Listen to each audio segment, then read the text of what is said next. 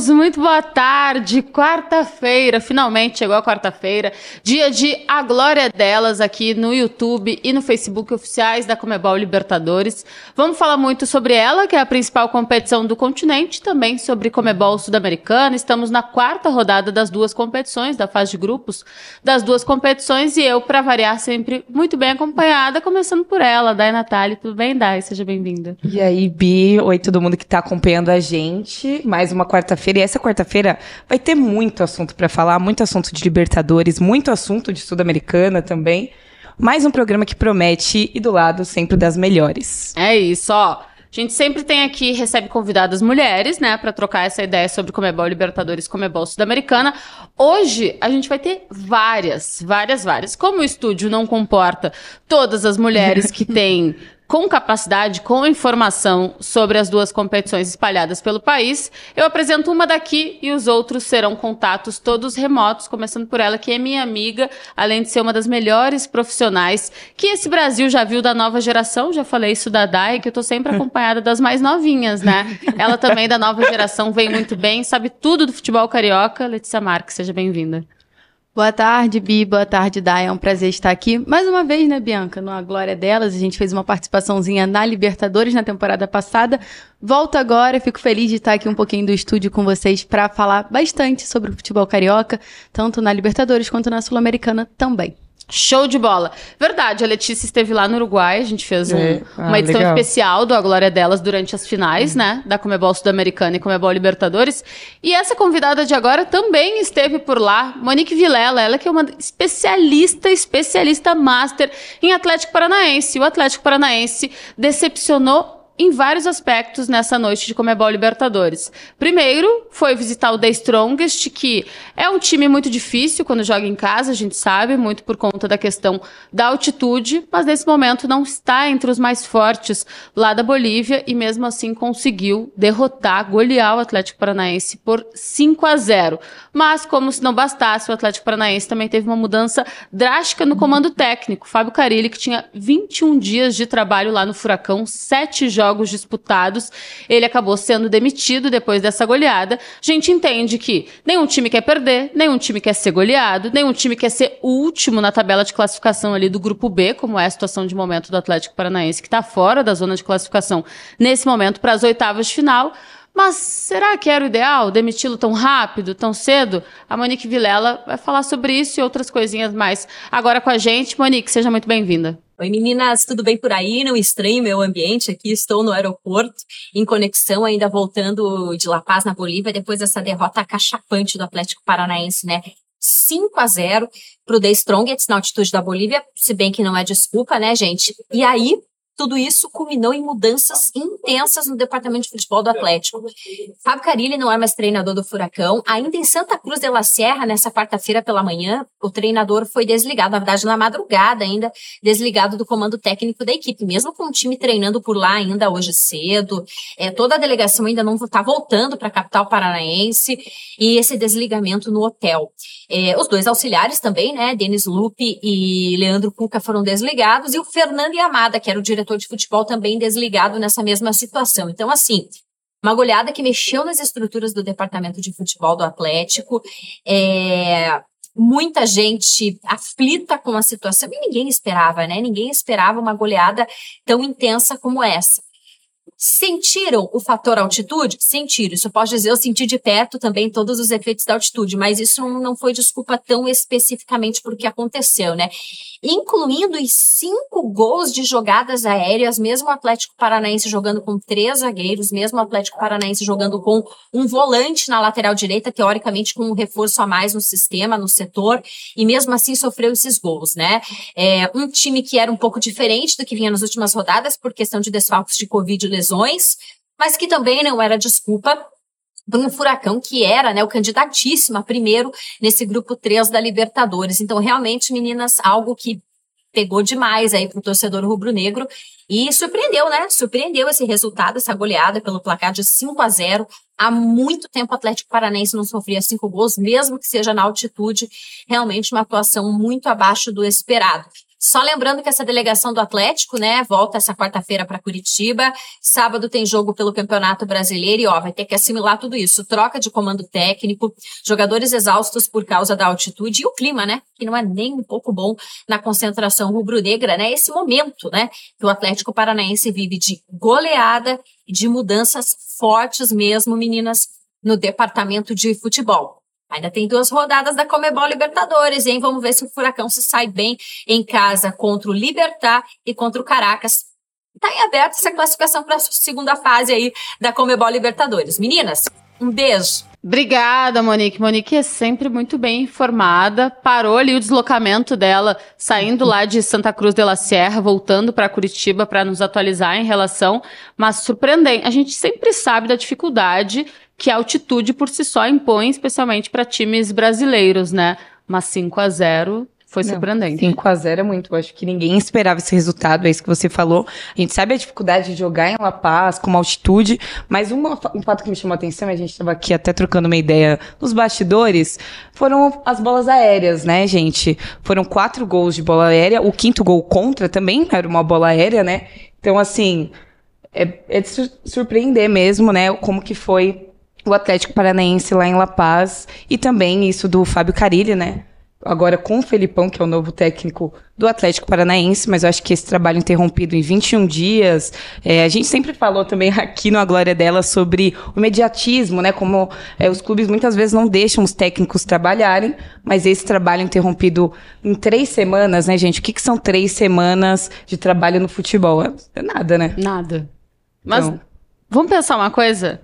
Uma dieta, três semanas, já dá para ver resultado? Nada. Imagina nada. tu cuidando de 20 corpos diferentes, né? Porque é isso, porque alguns tu precisa botar numa é dieta isso. ali melhor, seja no aspecto alimentar mesmo, como no aspecto de reinstrução tática e técnica. Com certeza. Eu Desejo sorte ao Atlético Paranaense nessa caminhada aí na Comebol Libertadores. Agora. Sorte para o Fábio Carilli, seja lá qual seja qual for o próximo compromisso dele aí no futebol, se continuar aqui pelo Brasil. O Atlético Paranaense deve anunciar em breve o Felipão, Luiz Felipe Scolari, experiente, campeão do mundo, campeão de Libertadores também, como próximo treinador. E bom, nesse momento o Atlético Paranaense tem quatro pontos, é o último colocado do grupo B, mas como a Monique falou, tem o privilégio de decidir em casa essa possível classificação às oitavas de final, porque agora os dois próximos jogos contra Caracas e contra Libertar são na Arena da Baixada. Lembrando que o Atlético perdeu fora de casa por 1 a 0 para o Libertar e empatou com Caracas. Então agora ainda tem a possibilidade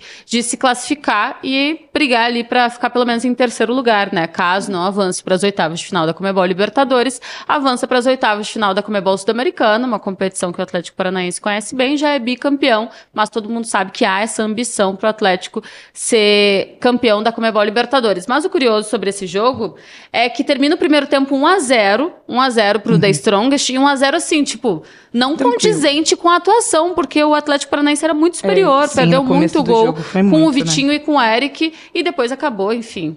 Libertadores é isso, futebol é isso. É uma pena mesmo essa demissão tão rápida, essa goleada, que o clube se reestruture e que o Fábio Carilli tenha sucesso na continuidade da carreira. Falamos sobre Atlético Paranaense. A noite ela foi de extremos, né?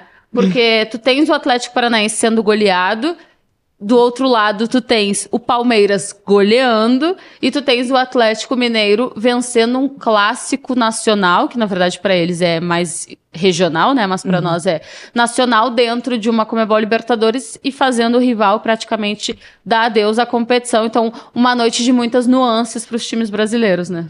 Não, que noite foi do Palmeiras. Vou começar falando do Palmeiras, gente. 5 a 0 em quatro jogos, 20 gols. Gente, 20 gols é muita coisa, em média de 5 gols por jogo. Também teve aquele 8 a 1 inclusive contra o time que enfrentou ontem. Independente Petroleiro. Independente Petroleiro. Então, 8 a 1 e 5 a 0 agora também. Realmente, né? Um trabalho que a gente sempre destaca aqui. Não tem nem como falar de outra coisa a não ser destacar também a atuação do Rafael Veiga, também, que agora é o, ma maior artilheiro alviverde na história da Libertadores também, que ontem fez três gols. Então, é de se destacar mais uma vez o excelente trabalho do Palmeiras. E é muito louco porque ontem, depois dos jogos, fui eu lá me dar ao trabalho. tinha nada pra fazer, sabe o famoso não tinha nada pra é. fazer? E fui pesquisar a quantidade de gols que os times já tinham feito na história da Comebol Libertadores na fase de grupos. Porque tava achando o número alto, mas pensei, será que ele é alto só pelas quatro primeiras rodadas? Será que ele não é alto para seis primeiras rodadas? E fui ver, de fato, agora o Palmeiras só perde para o River Plate, que em 2020 fez 21 gols em seis jogos, nas seis rodadas de fase de grupos. O Palmeiras em quatro já tem 20. Ou seja, se na próxima rodada que vai jogar em casa fizer um a zerinho, que é muito difícil, é. dada a diferença técnica do Palmeiras para os adversários, já bate essa marca, ainda faltando mais uma rodada para o fim da fase de grupos. Então, realmente, é um ataque avassalador, mas a gente sempre fala, né? O Palmeiras tem um grupo um pouco mais tranquilo, uma diferença tática bem grande. E agora o Rafael Veiga assume, de fato, um protagonismo histórico, né? Porque ele já vinha virando um ídolo, mas agora na história ele também tá lá o Rony fez muito pelo time nas últimas temporadas em Comebol Libertadores, mas agora em relação à identificação torcida, clube, jogador, Rafael Veiga como esse artilheiro da Comebol Libertadores combina um pouco mais, né? É, com certeza. E com o elenco, com a fase, a forma que ele começou a se destacar também, isso desde o Luxemburgo, então, acho que desde lá de trás, né, o Rafael Veiga começou ali a achar o seu espaço, e hoje também uma peça indispensável do Palmeiras, que vem fazendo história. Também me chamou a atenção que o Abel foi com os principais jogadores em campo, né? Que então, loucura! Eu não isso. esperava isso. Eu achava que ele ia com um time talvez misto por estar jogando fora de casa, mas sabendo também que o Palmeiras é líder absoluto do grupo A, eu não estava esperando isso não. E também, é, além disso, dele ser líder absoluto, pode ser que uma, um dos planos, né? A gente sempre fala, o Abel tem um plano, é que ele também se classifique em primeiro na classificação geral e também tem aí essa facilidade de conseguir as decisões em casa a partir das oitavas. Né? Mas, né? Odai, com certeza o plano é esse, lembrando para quem não não sabe, o, a melhor campanha geral da fase de grupos ganha o privilégio é de decidir todo o mata-mata em casa, com exceção da, da final, final, né? Que é num campo neutro. Mas eu acho que ele não precisava não. Dos, de todos os titulares para esse jogo. O Independiente Petroleiro é o mais frágil do grupo A. Mesmo assim, ele botou todo mundo a viajar, mas tem uma explicação para isso, né, Lê? O Abel sempre fala que existe um centro de rendimento dentro do Palmeiras que é muito elogiado e que ele entende que, por exemplo, o Gustavo Gomes, o descanso dele é o jogo. Isso é muito louco, porque admiro. O meu descanso é descanso uhum. mesmo, na é, cama, vendo uma série. Uma dormida, né? Pelo amor de Deus. E o zagueiro tá jogando 12 jogos consecutivos. Jogou contra a Juazeirense, jogou agora, viajou, sabe?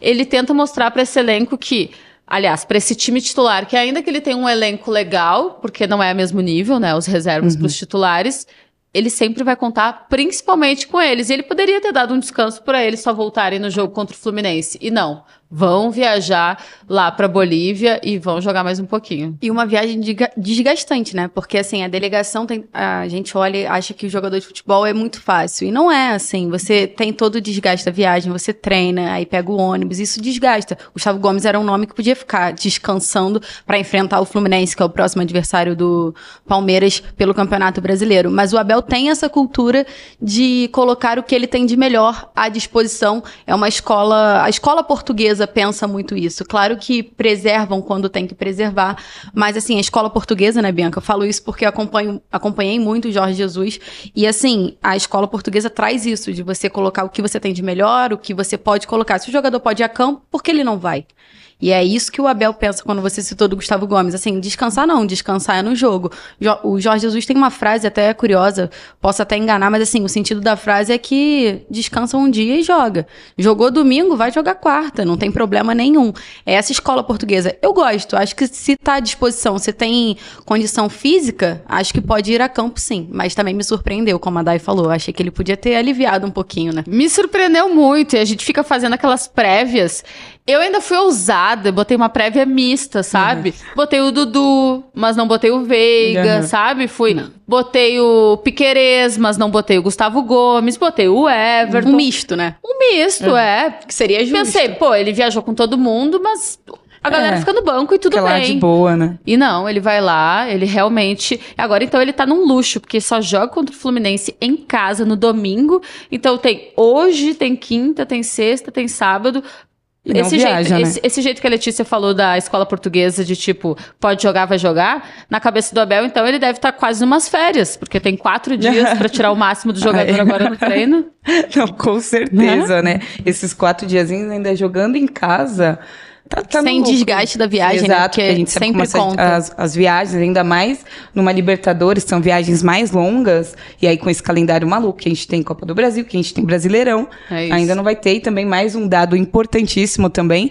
Palmeiras está 18 jogos é, sem perder fora de casa pela Comebol Libertadores 13 vitórias e 5 empates também. Maior marca aí da história. Isso é muito louco, Isso né? É, gente, Fora é de casa. Coisa. Porque Fora a gente sempre fala de um, de um Palmeiras forte, potente, jogando no Allianz Parque. Mas não. Desde 2019, de uma derrota por 1 a 0 para o São Lourenço na Argentina. O Palmeiras não sabe o que é perder fora de casa. E aí, a gente pode aumentar e colocar as finais, por exemplo, do Maracanã e também do Uruguai, vai para 20, porque ah, não é fora de casa, mas é campo uhum. neutro.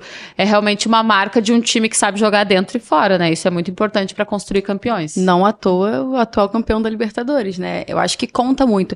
A gente olha sempre para a fase de grupos da Libertadores com aquela ideia de que os três primeiros jogos são muito importantes, principalmente quando você pega um chaveamento fora de casa casa. Então, você começar com essas vitórias fora de casa conta muito.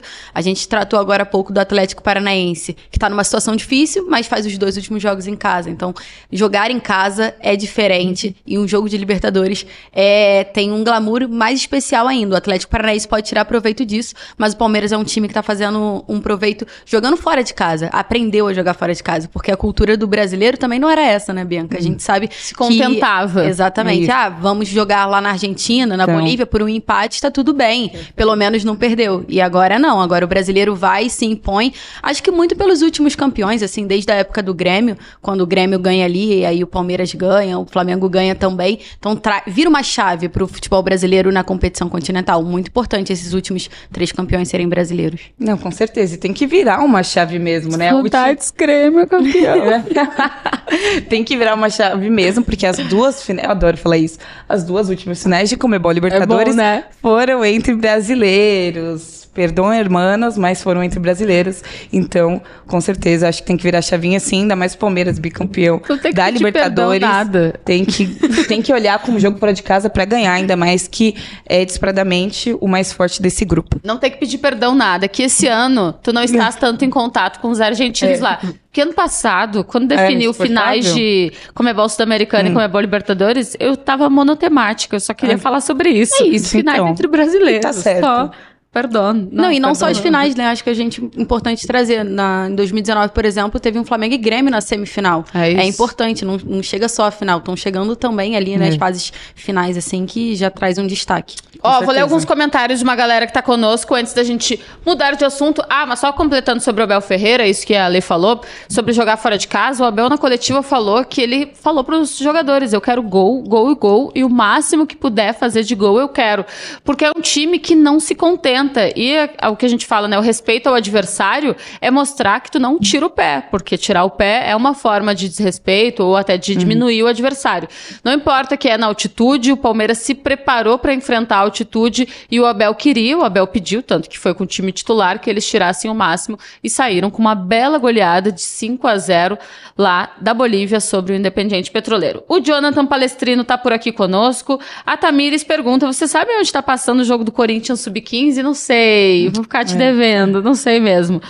O Paulo César Gouveia mandou um abraço para Monique, que participou conosco e disse que faltou atitude na altitude. Essa é a realidade. Eu acho que também faltou uma coisa muito importante que, por exemplo, o Palmeiras tem de sobra, que é concentração. Esses gols de bola aérea que o que o Atlético sofreu em lances muito parecidos, parecia de um time desfocado, um time nervoso, até que não, não combina com a né, maturidade né, era, do Atlético Paranaense. Estavam completamente confusos, perdidos. Tem um dos gols até que a, que a linha de zaga dá condição pro gol, então a gente vê que não foi uma boa noite pro Atlético Paranaense, né? Não, foi péssima. Alessiana Marques, hum, mãe, famosa mãe de Lelê, está aqui conosco também mandando boa tarde.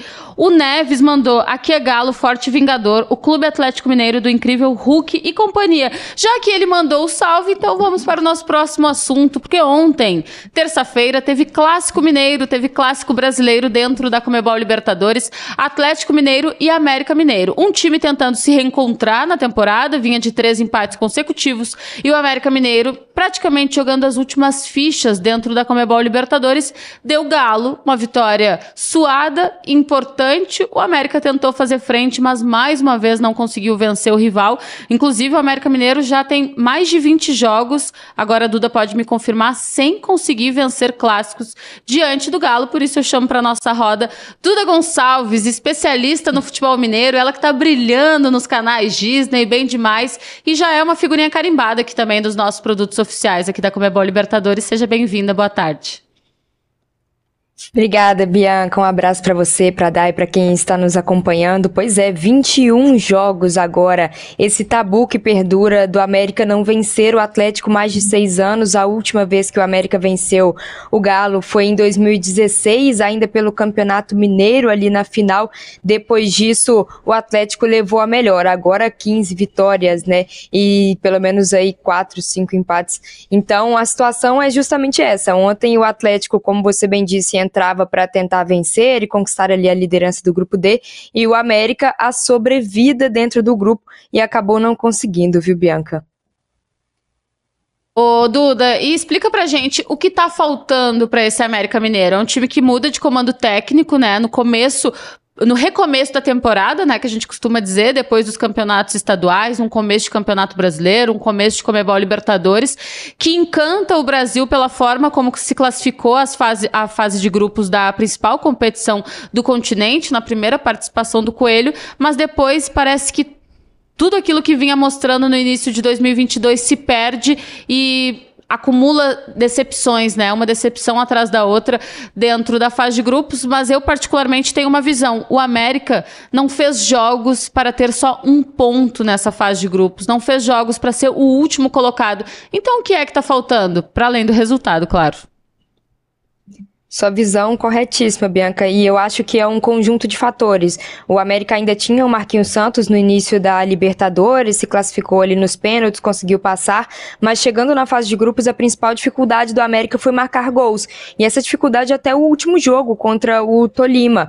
O América conseguia criar chances, conseguia chegar à área adversária, mas não conseguia finalizar. Faltava e ainda falta por conta da lesão do Wellington Paulista um camisa 9 para empurrar empurrar essa bola para as redes. E aí depois o América acabou sofrendo também com algumas baixas, né? Perdeu jogadores importantes como o Ale, que não pôde estar no jogo ontem, o Lucas Cal suspenso, um conjunto de fatores. É, as lesões de alguns jogadores, a falta ali de entendimento, né, por conta da mudança de comando técnico do Marquinhos Santos para o Wagner Mancini, é, querendo ou não, era um segmento de trabalho, mas com duas pessoas diferentes. E aí esse América que jogou mal dentro de casa contra o Tolima, jogou mal contra o Independente Del Valle e contra o Del Valle, inclusive, aliás, contra o Tolima, pôde estar à frente do placar, pôde vencer, segurar. Faltou também um pouquinho de experiência na competição, que a gente sabe que é normal, já que o América está na sua primeira Comembol de Libertadores. Então, é um conjunto de fatores. Acredito também que o América poderia ter uma pontuação melhor, estar melhor classificado, mas também a Comembol Libertadores para o América ainda é, né, é incipiente. O time é a primeira vez que está disputando, que está conhecendo, conhecendo seus adversários também. Acho que por isso fez jogos jogos tão bons contra o Atlético, que era um time já conhecido, e não tão bom contra os seus outros adversários do grupo. Duda, também uma outra pergunta agora falando do Galo. Galo é líder no grupo, né? D agora. E tem agora os próximos dois jogos em casa. Também a gente tem o retorno, né, do Keno, que entrou no final da partida ontem, né? Porque ele tava com uma lesão perdeu olho. Perdeu um gol. Que perdeu um gol que também, né, gente? Vamos, vamos falar sobre isso aqui daqui a pouco também. Não sei se um eu perderia. Feito depois do passe do Hulk, que olha, eu particularmente fiquei inacreditada. Como que o Galo se prepara aí? Porque o grupo, se a gente vê, tá, tá um pouco empolado ainda, né? O Galo é líder com oito pontos, mas logo em seguida o Independente tá com cinco. Me conta sobre isso. Pois é, o Atlético ontem, a vitória frente ao América, além de colocar fim à sequência de três empates incômoda do Atlético na temporada, que não acontecia desde o ano passado, confirma o favoritismo também do Atlético dentro do grupo. Quando o grupo saiu, né, todo mundo dizia, ah, é um grupo fácil, mas que tem que ter um certo cuidado, uma certa cautela. E foi justamente isso. Ninguém esperava, por exemplo, que o Atlético fosse empatar com o Independente Del Vale, né? E quando isso aconteceu, todo mundo, opa, peraí, temos um problema. O Atlético é o favorito, deveria estar vencendo todos esses jogos do grupo, se garantindo ali com 100% de aproveitamento. Quando empatou com o América também, naquele susto, né, que ninguém esperava que o América viesse com a postura que veio no primeiro jogo. Aí o alerta acho que acendeu. E ontem o Atlético acabou confirmando esse favoritismo. Já na próxima rodada da fase de grupos, pode inclusive se classificar, garantir a, a classificação para a próxima fase. Um cuidado a mais. E o problema do Atlético pode parecer o mesmo do América, né, em alguns momentos, é, porque o Turco sempre diz falta contundência ali na última bola, na finalização, mas a diferença é que o Atlético tem o centroavante, né, tem o trio de ataque ali é, muito experiente e muito eficiente. A diferença principal do América, por exemplo, é essa. Falta mesmo só colocar essa bola, como o Keno ontem acabou não conseguindo, esse gol que acho que todo mundo faria e o Keno acabou perdendo ontem. É. Muito bem. Eu tenho, eu tenho um pouco de dúvida para falar se eu faria, porque vai que eu não faria, né? Mas o Keno tinha que fazer. Mas já que a gente tá falando de gol, Duda, e pra encaminhar o, o nosso encerramento aqui te liberar, Vamos falar sobre um cara que quando sobe ao ataque sobe muito bem e para mim ele vai dar assistência pro Neymar fazer o gol. Sabe que gol, né? Sabe que gol que eu tô falando, que já tô, já tô prevendo Ai, isso lá no final do ano. também, que saudades. Saudades, eu imagino, Saudades que né? eu já vi na lateral ali. Guilherme Arana, seleção, um dos principais nomes desse Atlético Mineiro. E eu sempre bato na tecla quando a gente fala de Galo, que a gente tem que falar de outros nomes que não Hulk, que não Nacho, né? Porque, de fato, é um elenco que vem se mostrando muito forte. E o Guilherme Arana dispensa comentários, né? É, dispensa comentários sem dúvida alguma. O Arana, pra gente ter uma noção, ele tem participação em metade dos últimos gols do Atlético. Ele participou diretamente de cinco gols dos últimos dez. E é um, um jogador excepcional, a gente não precisa nem dizer, né, de seleção brasileira. E que sempre é, faz boas atuações, tem bons desempenhos. Ontem, mais uma vez, foi excepcional no, no clássico. E, inclusive, em clássicos, em jogos, né, é, contra o América, por exemplo, ele já marcou quatro gols Então, é uma presença muito importante quando a gente fala do elenco do Atlético, que a gente cita Hulk, a gente cita o Keno, cita o Alan, que ontem também fez um jogo muito bom. A gente cita sempre grandes nomes, e o Arana é um desses que nunca passa batido em jogo algum, sempre tem alguma participação muito, muito importante do Arana.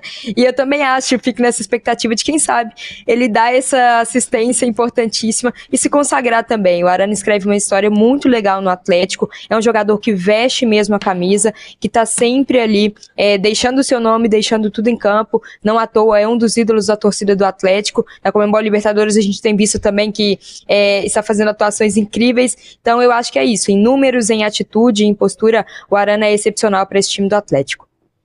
Duda, obrigada, viu? Estaremos de olho hoje, né? Ligados na partida entre Independente Del Vale e Tolima, porque o Del Valle é o time que pode alcançar o Atlético Mineiro e, dependendo do resultado, o América Mineiro pode dar um adeus matemático já a Libertadores. De que forma isso soa, assim, agora para te liberar, eu juro, uh, nos bastidores do América, justamente por ser a primeira Comebol Libertadores da história do clube. Ah, é uma eliminação que a gente não queria, mas tudo bem, vamos focar no Campeonato Brasileiro? Exato, a diretoria do América já tem uma conversa com o elenco mesmo, de vamos disputar a Libertadores, mas que não é a nossa prioridade, por conta de todo um planejamento mesmo, porque é a primeira é, vez na história do clube em 110 anos que se disputa a Comembol Libertadores, então é aquele gostinho também de vamos curtir a Comembol Libertadores, apesar de competir. O América sabe que não tem o melhor time, por exemplo, dentro do grupo frente a um Atlético, e sabe que precisa do Campeonato Brasileiro para se manter na Série A, e quem quem sabe buscar também esse ano mais uma participação na Comembol Libertadores. Então tem também essa questão. A América já sofreu aí perdas de jogadores nas últimas semanas e isso pode impactar também no Campeonato Brasileiro. É um pensamento muito claro entre a diretoria, o grupo de jogadores, de que, claro, precisam dar o seu melhor, precisam buscar as vitórias, mas que se isso não acontecer, tá tudo bem, porque não é a prioridade. Quem sabe buscar uma vaga na Sul-Americana e aí continuar o planejamento de toda a temporada. Mas, do lado do Atlético, claro, a expectativa é total, foco total na Libertadores, porque é a competição que está faltando para esse ano, para os últimos meses de glória e de felicidade para o torcedor do Atlético, viu, Bianca? Com certeza, campeão brasileiro, campeão da Copa do Brasil, eliminado da Comebol Libertadores numa semifinal, sem perder, né? Com certeza está entalado no torcedor Com do certeza. Galo. Duda, obrigada, viu? Boa sorte para ti aí acompanhando os mineiros na principal competição do continente. Obrigada, Bianca. Obrigada, Dai. E a quem estava acompanhando aqui com a gente. Seguimos acompanhando os mineiros. Acredito que pro América hoje é secar e secar os seus adversários. e pro Atlético também, né? Não muito diferente secar o Del Valle. Show de bola. Obrigada, Duda. E nós também, né? A gente vai secar e secar, porque a gente quer torcer para que o América consiga pelo menos uma terceira posição ali do grupo, vá para uma Comebol Sul-Americana. E já que secar o Del Valle implica em, em, ser bom para o América e para o Atlético Mineiro, então tudo bem, né? Então a gente, na isenção aqui, a gente está é, invariavelmente torcendo para os dois, né? Não, com porque certeza. o Del Valle não passa o Galo e ainda mantém as chances é do América ali vivinhos. Não, é, eu acho que é super válido. Estar tá ali com os brasileiros é válido. Tamo bem, né? O... Falamos muito, o Galo, inclusive, eu gosto de falar sobre as marcas da Comebol Libertadores. A gente falou sobre o Palmeiras, que é o melhor visitante da história, o Rafael Veiga, que é o maior artilheiro agora da história do clube na competição. Também o Atlético Mineiro, a gente falou sobre a eliminação invicto né, uhum. na última Comebol Libertadores, chegou a sua maior marca de invencibilidade na competição. Já são 10 jogos sem perder, incluindo, claro, esses dois empates na semifinal diante do Palmeiras. A Comebol Libertadores já foi campeão uma vez, né? Em 2013. Uhum. A Comebol Libertadores está ali, né? Ainda mais porque o time está investindo bastante. E é o que eu falo: ah, ganhar Campeonato Brasileiro é bom, ganhar a Copa do Brasil é ótimo. Mas ganhar mas... a Comebol Libertadores é diferente, e não né? É puxando, e a gente sempre fala isso, né? Não é puxando o saco, não. Ganhar Libertadores é diferente, eu acho que esse título é isso, né? Esse grito entalado, porque o, o Galo fez uma temporada, a temporada passada excelente, então que continue avançando também esse ano com grandes jogadores que tem, e com a Arana, que. Que saudades. É isso, que saudades. Galo comandado por El Turco é um dos principais. Me fugiu a palavra agora. Estrangeiro? Não, é um dos principais times que brigam pelo título, eu mudei, da Comebol Libertadores, ao lado do Palmeiras, que é comandado por Abel Ferreira, e do Flamengo, que é comandado por Paulo Souza, os gringos aí invadindo o Brasil e com grandes responsabilidades, né? Paulo Souza, Lê, já caiu no gosto do torcedor do Flamengo?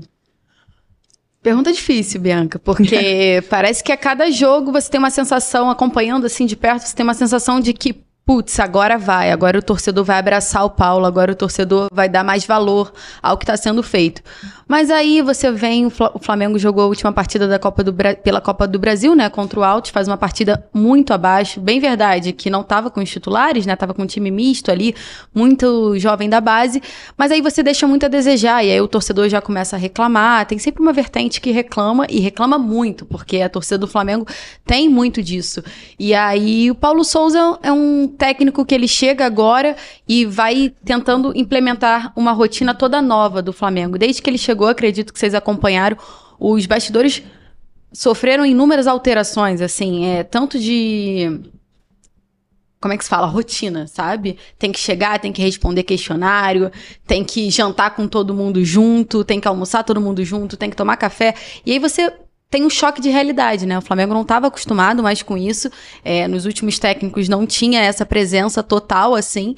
Mas aí o Paulo vem, chega devagarzinho, vai conseguindo conquistar. É, não conseguiu ganhar a Supercopa, não conseguiu ganhar o Carioca, e isso faz com que a torcida do Flamengo ainda tenha um pouco de pé atrás com ele. Mas não só pelos resultados, porque em números o aproveitamento dele é bom, mas muito pelo desempenho em campo do Flamengo, que aí a torcida acha que o Flamengo tem mais a entregar, um futebol bonito. Falamos sobre a mudança de rotina, né? A mudança de estrutura, assim, do Flamengo. Tu antes já tinha citado a escola europeia, a escola portuguesa de treinadores, por isso vou convidar para o nosso bate-papo mais uma mulher que sabe muito sobre o universo do futebol, não só sul-americano, porque ela tá ganhando em euro, tá numa outra situação, né? Mas eu imagino que sempre ligada aqui na Comebol Sul-Americana, Comebol Libertadores, ligada especialmente nos treinadores portugueses, porque agora eu chamo a Bárbara Albuquerque Albuquerque, que participa conosco direto de Portugal. E eu já quero saber e amiga. Ah, amiga da Letícia. a, a, reação, assim. a reação dela foi muito boa. Então, Bárbara, seja bem-vinda para trocar essa ideia conosco e com a Lê, principalmente sobre como está a imagem dos três principais treinadores portugueses, né? Uh, são cinco ao todo na Comebol Libertadores, mas falando de Vitor Pereira, Abel Ferreira e Paulo Souza, seja muito bem-vinda. Olá, muito prazer em estar com vocês. Beijo para ler. então, essa é, é uma escola mesmo, né? Portugal tem sido nos últimos anos uma referência. É, desde que eu vim para cá, isso já desde 2018, eu vim para fazer um mestrado em futebol porque já sabia que era uma referência aqui, em, principalmente no estudo, na parte muito científica e tudo mais.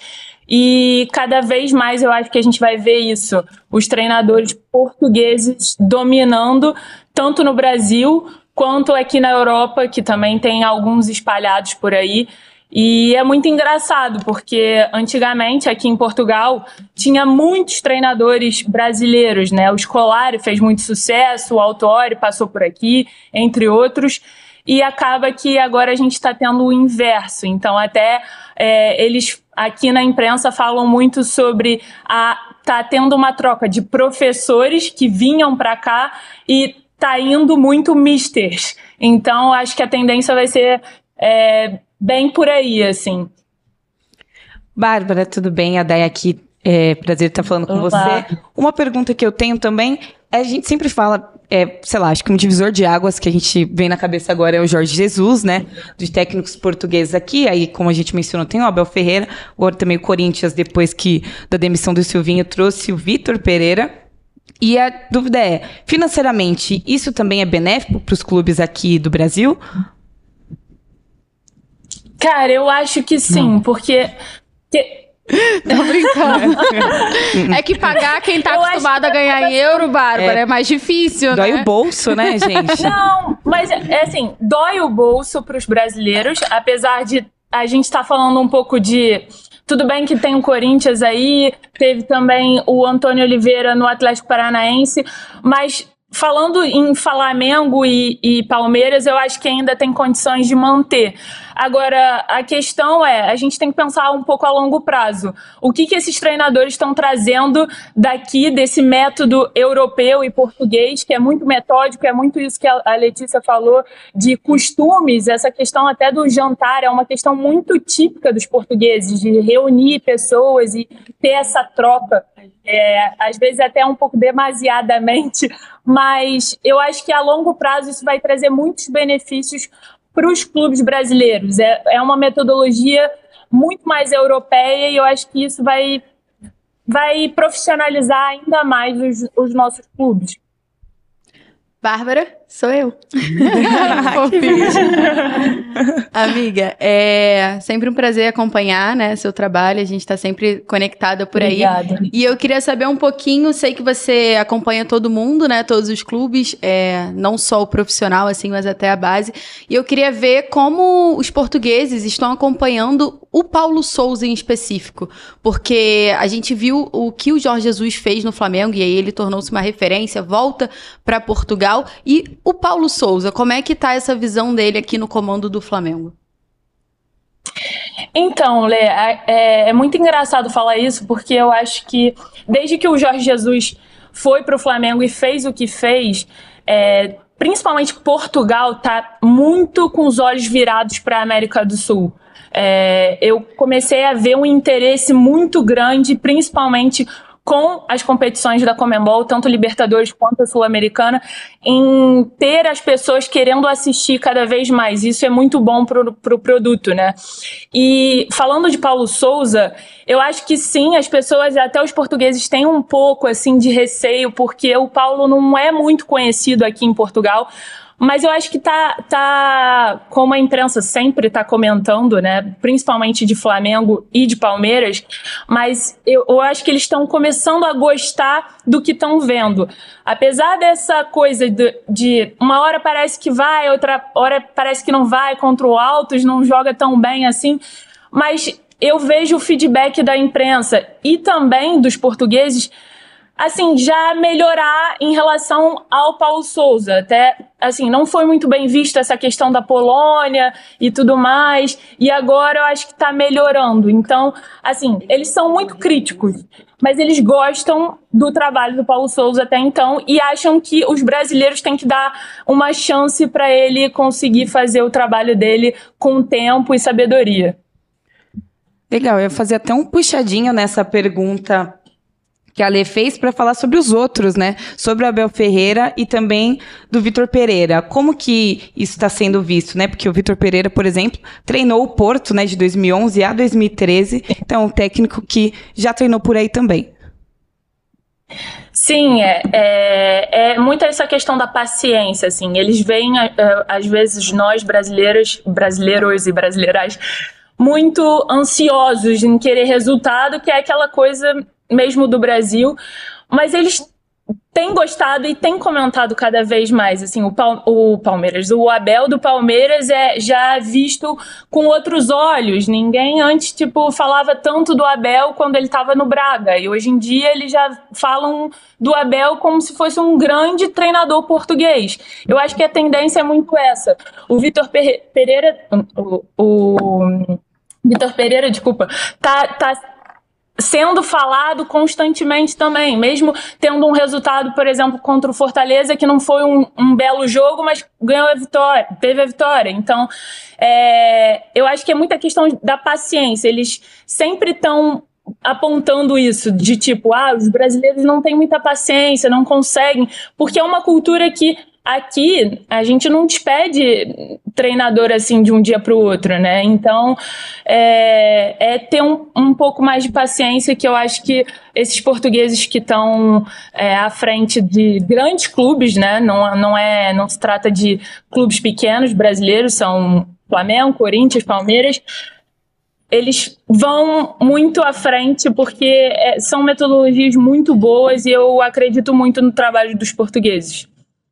Ô, Bárbara, uh, deixa eu te perguntar. A gente tem percebido aqui, e, gente, e, até de forma elogiosa, né? A gente destaca isso, que os treinadores portugueses, eles parecem querer e estar mais dispostos a falar sobre tática, sobre conceitos táticos sem medo. Inclusive, hoje foi destaque na imprensa nacional aqui que o Abel Ferreira deu uma, uma palestra para treinadores na qual ele não se isentou de falar sobre conceitos táticos mesmos, estruturas táticas que ele costuma usar no time do Palmeiras e ele fala abertamente, assim, não tem problema de divulgar estratégias. E quando a gente ouve alguns auxiliares uh, da entrevista, né, por situação de não ter o técnico principal ali, como quando Jorge Jesus estava por aqui com o João de Deus, o João Martins agora auxiliar do Abel Ferreira, a gente também vê profissionais muito bem preparados. Saindo da estrutura do da Comebol Libertadores, o Luiz Castro, técnico do Botafogo, também é assim, um cara que quer falar sobre conceitos táticos. Isso é normal para quem acompanha futebol na Europa, é normal ver os treinadores não só se justificando, não só com respostas blasés, e sim falando mais sobre conceitos táticos? Eu acho que sim, e é muito pela, por essa cultura do estudo aqui em Portugal. É, Portugal tem uma referência em, em, volto a dizer, mestrados e, e, estudo científico. A federação, inclusive, aposta muito nisso cada vez mais. Então, por exemplo, você tira um mestrado e quando eu falo de mestrado não é não são só portugueses, porque como eu tive ali, há muitos brasileiros que vêm para cá para fazer mestrado. Inclusive, eu estava com um treinador do Flamengo da base é, há pouco tempo aqui em Portugal e ele tá louco para fazer um mestrado aqui porque sabe que tem uma qualificação muito grande, por exemplo, você faz um mestrado aqui e tem um depois um, um currículo UFAB, UFAC. Então, tem, exige muito isso, precisa ter muita tática nesses mestrados e, e pós-graduações aqui. Então, eu acho que está muito inserido desde quando você entra para fazer uma faculdade de educação física até chegar no mestrado. Então, vira uma coisa muito de rotina. Eles têm muito esse preparo também de reuniões, é, fazer o estudo. É, sempre tem um videoanalista desde base, desde sub-15 é, até o profissional. Então, assim, é do dia a dia deles. Então, por isso que eu acho que às vezes eles sentem é, uma facilidade muito grande de falar sobre tática e não, não explica tanto para o público quando tem uma, uma, um, uma conferência de imprensa ou algo assim, porque está muito no dia a dia deles. E, e aqui as pessoas, quando ligam a TV e querem é, ouvir os treinadores a, a, numa coletiva de imprensa, eles já estão preparados, já estão com os ouvidos preparados para ouvir sobre tática. Show de bola. A, a Bárbara estava falando sobre o técnico das categorias de base do Flamengo. Lembrando que no feminino, o Flamengo tem um técnico português também, o Luiz Andrade, primeira vez, uh, primeiro treinador estrangeiro no Brasileirão Feminino. Então, muito legal. Tomara que ele tenha sucesso também. O, o, Flamengo, que é o único time fora do estado de São Paulo que já conquistou um brasileirão da categoria, né? O único tem um, uhum. alguns anos, está voltando a investir mais na modalidade, que a escola portuguesa tenha sucesso por lá também. Bárbara, muito obrigada por ter atendido a gente. Foi obrigada ótimo. eu. E volto sempre. Obrigada. Beijão para todas. Tchau, tchau. Tchau. Falamos sobre tchau, portugueses. Hoje, Noite Comebol Libertadores reserva um encontro, mais um encontro entre portugueses. O Pedro Caixinhas, no comando do Tajeres. Esse nome é muito bom, né? É. Eu queria saber se ele cobra, quando os jogadores se atrasam pro treino, se ele cobra caixinha. Bianca, será? Ah, deu, né? Tem, é, é, eu queria saber se ele tem uma caixinha de estratégias para vencer o Flamengo. Lê, difícil, hein? Flamengo ainda num, num momento de readequação de trabalho, né? Como tu bem falavas com o Paulo Souza, não encantou nessa Comebol Libertadores, mas está mostrando uma evolução de atuação, né? Com trabalhos mais maduros, atuações mais maduras, mais convincentes. E agora tem mais um confronto, pode encaminhar já uma classificação para as oitavas de final de forma até antecipada como está a preparação para o time para esse jogo diante do Tajeres? Para a torcida do Flamengo é algo inimaginável, uma classificação antecipada, assim. Tornou-se comum em 19, 20, mas assim, há anos atrás o Flamengo sofria na Libertadores. Então hoje você noticiar que o Flamengo pode se classificar na quarta rodada da Libertadores é muito atípico, né? Mas vem dessa escola que a gente como a Dai falou, o Jorge Jesus vira uma chave ali no Flamengo e o Flamengo parece que aprende a jogar a competição. Hoje, com Paulo Souza, que iniciou dia 10 de janeiro, se eu não me engano, foi o dia da apresentação dele. A gente olha e já pensa, já são quase cinco meses, né? Quatro meses assim no comando. E o resultado, assim, resultado hum. tem, mas o desempenho em campo é o problema por ali. Mas a gente tem que sempre pontuar, né, Bianca, como o Flamengo tem desfalques. O Flamengo, o Paulo Souza não teve em nenhum momento, desde o dia 10 de janeiro, todo o elenco à disposição. Nunca. Rodrigo Caio não vai a campo desde dezembro. Então, assim, tá nesse processo, foi relacionado para a partida da Copa do Brasil, para quem acompanhou, assim, mas num processo muito mais de integração com o elenco do que ir a campo. Ele ainda não pode ir a campo, não à toa não foi relacionado para essa viagem, para não ter nenhum desgaste. Mas, além disso, o Flamengo sofre com muitas ausências no sistema defensivo que eu enxergo como o principal problema do Flamengo hoje, assim. Tem algumas referências, o Davi Luiz chega aí para conquistar quase uma braçadeira sem a braçadeira ali, porque ele tá comandando tudo. Você tem o Pablo, que é uma contratação nova, mas que demorou a ir a campo, então tá iniciando agora dois ou três jogos, então uhum. ainda precisa de uma adaptação para encaixar no sistema de jogo. Você tem o Fabrício Bruno, que tá no departamento médico, jogou, foi muito bem, encantou, teve uma lesão. E então, assim, o, eu acho que o principal problema do Paulo é ter todo mundo à disposição para ele poder olhar e falar assim: tá todo mundo bem? Vamos lá, quem vai jogar? Mas assim, ele não tem, então ele tá jogando com o que ele pode. E eu acho que o sistema que ele monta, né, essa parada do três zagueiros, é muito diferente ainda pro futebol brasileiro uhum. e é mais diferente ainda pro futebol carioca, é. que a gente ainda tá se adaptando a isso. Joga de um jeito no, quando tá atacando, joga de um jeito como tá defendendo. Vocês devem ter acompanhado já algumas polêmicas sobre é. isso, assim, né? Sobre esse sistema do Flamengo. O Paulo mexe muito no time sem mexer também. Consegue os resultados, não à toa o Flamengo já tá praticamente encaminhado aí para as oitavas de final da Libertadores, mas falta aquele encanto, né? Claro que o Flamengo conta com a Rascaeta, o Everton Ribeiro, o próprio Gabigol, que vai quebrando recorde, que eu tenho certeza que a Bianca vai falar daqui a pouco, porque ela adora falar sobre recorde. E eu acho que ele é o cara dos recordes, assim, da Libertadores, né? Um personagem. E já que a gente falou sobre o Palmeiras numa invencibilidade absurda, né? O Flamengo também. O Flamengo na Libertadores não perde desde aquela partida contra o Independente Del Vale 5 a 0 quando o técnico era o Domi. Então ainda dá para você esticar aí mais um pouquinho, com exceção, claro, da final contra o Palmeiras, que foi campo neutro, né? Então, assim, não, a gente entra nessa conta.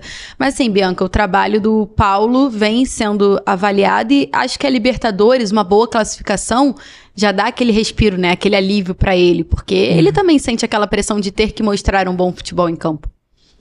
Muito bom. Não é à toa que o Flamengo é um dos principais ainda postulantes. Essa era a é, palavra. É, aquela palavra. A, título, a gente falou que o Galo tá com a Comebol Libertadores entalada, mas o Flamengo então nem se fala, né? Uhum. Porque perdeu para um time do mesmo país, numa final, e ainda tenta se reencontrar. O Flamengo sempre fala que é aquele cara que terminou com a mulher yeah. que era maravilhosa e que fica tentando nas esquinas, bêbado, buscar Sim. outras mulheres, sabe? Posso nem e... discordar né? Vou ler alguns comentários rapidinho aqui, antes da gente seguir falando de Flamengo. A Regina, torcedora do Furacão, tá por aqui conosco. O, tem um rapaz aqui que se chama Games Aleatórios. Dá pra ver que ele é corintiano, porque, enfim, Palmeiras é uma causa perdida, diz ele. Aqui é Corinthians, 51 é cachaça. O Rogério Ribeiro tá mandando um alô pra Letícia.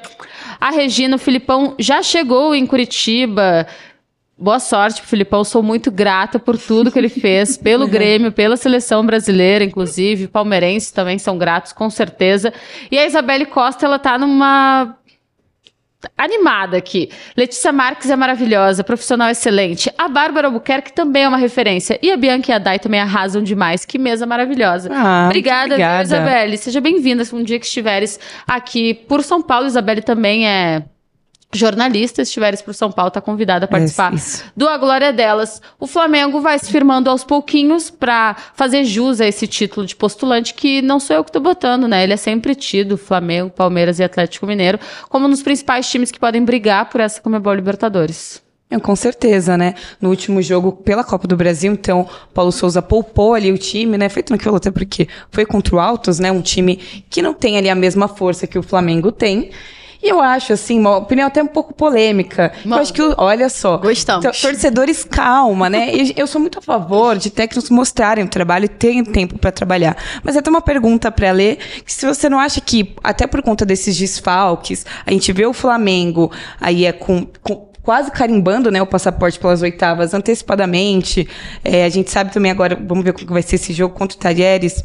Você não acha que tem que ter um pouco de calma e ir deixando o Paulo Souza trabalhar? Sou suspeita porque eu tive calma até com o Domi. Então, assim, o Paulo Souza, ele realmente precisa de muita calma ali, porque eu acho que conta muito você não ter todo mundo à disposição. E aí você não tem grandes peças de troca, né? Porque, assim, com, com exceção do Rodrigo Caio, que se voltar 100% é titular, na minha visão, e internamente o Flamengo também vê o Rodrigo Caio sendo preparado para ser o titular na zaga. Os outros são peças de reposição. E é isso que conta. Porque você tem os 11 titulares muito bons. E aí, quando você precisa mudar, você já não tem. O Vitinho, que era quase o 12 jogador do Flamengo, está no departamento médico já isso. tem alguns meses. Isso conta. Mas aí você tem o Lázaro, que é um menino da base, que está jogando muita bola com Paulo Souza, conseguiu se encaixar ali. Claro que você leva para esse lado, mas assim, o Paulo precisa de paciência. Não só o Paulo, né? O Abel Ferreira é um exemplo. No, no início da temporada dele no Palmeiras, ele estava quase sendo odiado pela torcida do Palmeiras. Gente, é, pediram a cabeça. Pediram a cabeça do Abel, do Abel Ferreira, Ferreira né? Picharam o muro e tudo mais. Sustentaram loucura, né? ele e não, não, precisa falar é. mais nada, né? Para mim é o é. maior português. Imagina se tivesse no, sido no, demitido lá atrás. No Brasil. O maior vilão do futebol brasileiro ainda é o imediatismo. Sim, não, de dirigentes certeza. e de torcedores. Com né? certeza. certeza. E a paciência, né? Eu acho que hoje, quando você tem a internet com muita voz, tudo torna-se muito mais. Muito maior. Muito maior. É uma, é uma dimensão muito grande. Então, uma partida contra o Altos, que eu de fato acredito que o Flamengo tinha que ter vencido com facilidade, gente. O Altos, Sim, por exemplo, assim, para quem acompanha o futebol carioca, o Altos perdeu pro Volta Redonda, que foi rebaixado. No futebol carioca. E o Flamengo teve dificuldades. É. O Altos abriu o placar contra o Flamengo. De verdade, o Flamengo deveria ter tido uma postura um pouco diferente. Mas também não era o titular. E você já entra com naturalmente um pouco mais, digamos assim, relaxado, né? Porque você sabe do, da, do que você pode fazer. E isso é uma coisa que eu acho que pega muito no Flamengo. Às vezes parece que tem um, um, uma sensação de que vai resolver o jogo a qualquer momento por conta de um ataque mortal, né? O quarteto é, é, absurdo, assim. A gente vai falar segurança. sobre esse quarteto que, de fato, parece clichê falar, mas é com certeza uma das grandes caras, marcas desse Flamengo. Antes eu vou ler mais alguns comentários, porque também estamos ao vivo no Facebook. E por allá hablas, hablan español, solamente quieren hablar español. Yo no puedo hablar español porque nuestra productora, Stephanie, habla muy bien. Entonces, cuando yo hablo, yo me quedo com vergüenza, porque sou muito mala. o Henrique Souza tá por aqui, mandando um alô para nós, torcedor do Flamengo. Carlos Eduardo também. Vamos, Flamengo, eles escreve. O César Augusto pergunta: de que se trata esto? Olá, César, tudo bem? é um noticiero sobre as Copas Comebol Libertadores e Comebol Sudamericana, pero acá para los hinchas de Brasil, por eso solamente hablamos em português. Uh, lo siento. O Daniel Araújo manda um abraço aqui pra gente também. O Tarciso Souza também tá conosco. O Luiz Alberto escreve é em, em, espanhol, né? Mas já traduzindo. É muito bonito o idioma português. Eu tinha uma amiga brasileira, não tem mais. Vocês brigaram? Cuéntanos. uh, e o Steven manda saludos desde Colômbia. Saludos, graças por acá. Bom, para esse jogo diante do Tajeres, ele tem. O Paulo Souza tem vários jogadores que ele poupou né, na Copa do Brasil. O próprio Arrascaeta, o Gabigol, o Hugo, o Arão. Felipe Luiz, esqueci alguém, provavelmente. E a gente pode ter alguma mudança no time ou o Flamengo vai ser mais do mesmo do que vem atuando na Comebol Libertadores? Hoje, o Flamengo é fácil de ser escalado do goleiro ao centroavante, ou o Paulo Souza é ainda. Ele começou o trabalho alterando muito, né? De tu mesmo falaste, por questões de necessidade ou, mesmo, a, ou mesmo de critério. Eu lembro que a gente conversou uma vez no Spaces e de 16 jogos ele tinha repetido o time só em dois, né? Não tinha repetido em 14. Hum. É. Então continua isso ou agora ele já tem uma ideia de quais são os 11 titulares dele? É, o Flamengo com o Paulo Souza começou uma política de que são 30 titulares. E ponto. Não são 11, são 30, então. Só que não tem os 30, né? Porque são oito no departamento médico. Então, assim, é, como naquela ocasião foi até estreia da Libertadores, né, Bi, se eu não me engano. O Flamengo tinha realmente só repetido a escalação contra as partidas, é, nas partidas contra o Vasco pelo Campeonato Carioca. E não sei se repetiu porque teve, tivemos alguns desfalques, né? Mas hoje você já tem uma ideia um pouco melhor do que o Flamengo, do que o Paulo Souza espera do Flamengo. A gente não consegue cravar como fazíamos em 2019 do goleiro ao ponto esquerda, como a gente está acostumado a falar no futebol. Mas a gente consegue ter uma noção ali do que, que ele vai implementar para a partida. E, como eu falei na, na minha última fala ali, né? Ele mexe muito durante o jogo com as peças que já estão em campo. Então, assim, às vezes ele faz uma substituição, mas ele mexe em dois, três posicionamentos. E isso é muito bom, né? Isso agrega demais para o time. Demora para o jogador pegar um pouco essa questão, mas assim, eu, eu vejo isso como muito positivo você começar a mexer no time é, com as peças que já estão em campo. Mas, Bianca, do que o Flamengo vinha sendo escalado, acho que talvez teremos uma mudança. Acho que o Arão retorna ao time e o Thiago Maia deve sentar um pouquinho no banco para a partida de hoje. Show de bola. Falamos sobre Palmeiras, Atlético Mineiro, Flamengo, times que já estão com a situação uh, na fase de grupos da Comebol Libertadores bem encaminhada. Vamos falar sobre outros que ainda estão penando, buscando aí continuar vivíssimo até enquanto houver possibilidade de classificação às oitavas de final. Nosso assunto agora é Red Bull Bragantino, que entra em campo hoje. É segundo colocado no momento no grupo C da Comebol Libertadores, mas numa situação ainda não muito confortável. Tem só quatro pontos. Estreou vencendo do Nacional, mas depois empata em 2 a 2 com o Vélez, perde para o Estudiantes por 2 a 0 e agora começa essa segunda metade, né, de jogos da fase de grupos tentando se reestruturar para se manter ali, né, no G2 do grupo, manter viva o sonho de classificação às oitavas de final. Red Bull Bragantino, que também é mais um time que está na sua primeira Comebol Libertadores da história, pelo qual eu torço muito, mas sempre lembrando, está num grupo difícil, um grupo de campeões. O Vélez tem um título, o Nacional tem três títulos, o Estudiantes tem quatro títulos e o Red Bull Bragantino ainda é um estreante, mas que já mostrou que pode fazer muito nessa competição. Por isso, eu convoco, eu convido aqui a Ana Ana Oliveira para participar conosco, trazer as informações do Red Bull Bragantino. Ana, tudo bem? Seja bem-vinda. Qual é a impressão de momento? Red Bull Bragantino está entregando o que pode? Pode fazer um pouco mais? Porque essa derrota para o Estudiantes, fora de casa, é uma derrota que dá para dizer que já estava nos cálculos ali, né? Exatamente. O Red Bull ele enfrenta o Vélez amanhã em Bragança Paulista, fez dois jogos seguidos fora de casa, né? E, e, agora tem dois jogos em Bragança Paulista. Recebe o Vélez amanhã e depois os Estudiantes. E o último jogo é contra o Nacional fora. Então tem que fazer a lição de casa. O técnico Maurício Barbieri sabe disso. Como você falou, Bianca, é um grupo difícil, um grupo de campeões. O Bragantino, ele, se a gente for analisar, não teria obrigação, né, de se classificar. A sua primeira primeira participação, mas vem fazendo muito bem. E com a derrota ontem do Nacional, acho que fica mais viva aí essa vantagem do Bragantino. Vocês falaram aí durante o programa dos técnicos portugueses, e eu aqui só analisando, ouvindo, né? É importante que a gente fale do técnico Maurício Barbieri do Bragantino, que é o mais longevo no futebol brasileiro hoje. Ele está desde setembro, né, de 2020 no comando de dois, é, setembro de 2020 no comando do Bragantino. Isso é muito importante. Ele conhece muito bem a equipe, trouxe reforços, tem feito treinos nas vésperas de jogos da Libertadores, treinos fechados, né, para a imprensa, para tentar poder esconder aí um pouco o jogo, fazer as suas jogadas também ensaiada. E o Red Bull Bragantino vem mostrando que pode ser feito diferente no futebol brasileiro, que tem que ter essa paciência. É, ontem o Thiago Escuro, presidente do, do clube, apresentou na FIFA, na Suíça, o novo projeto projeto do estádio, está em fase final essa decisão. Então, Bragança Paulista está tá, tá ganhando muito com isso, né? E o Red Bull Bragantino trazendo é, é, esse, esse, essa paixão para Libertadores para Bragança Paulista. Porque não é só ganhar o título da Libertadores que é diferente.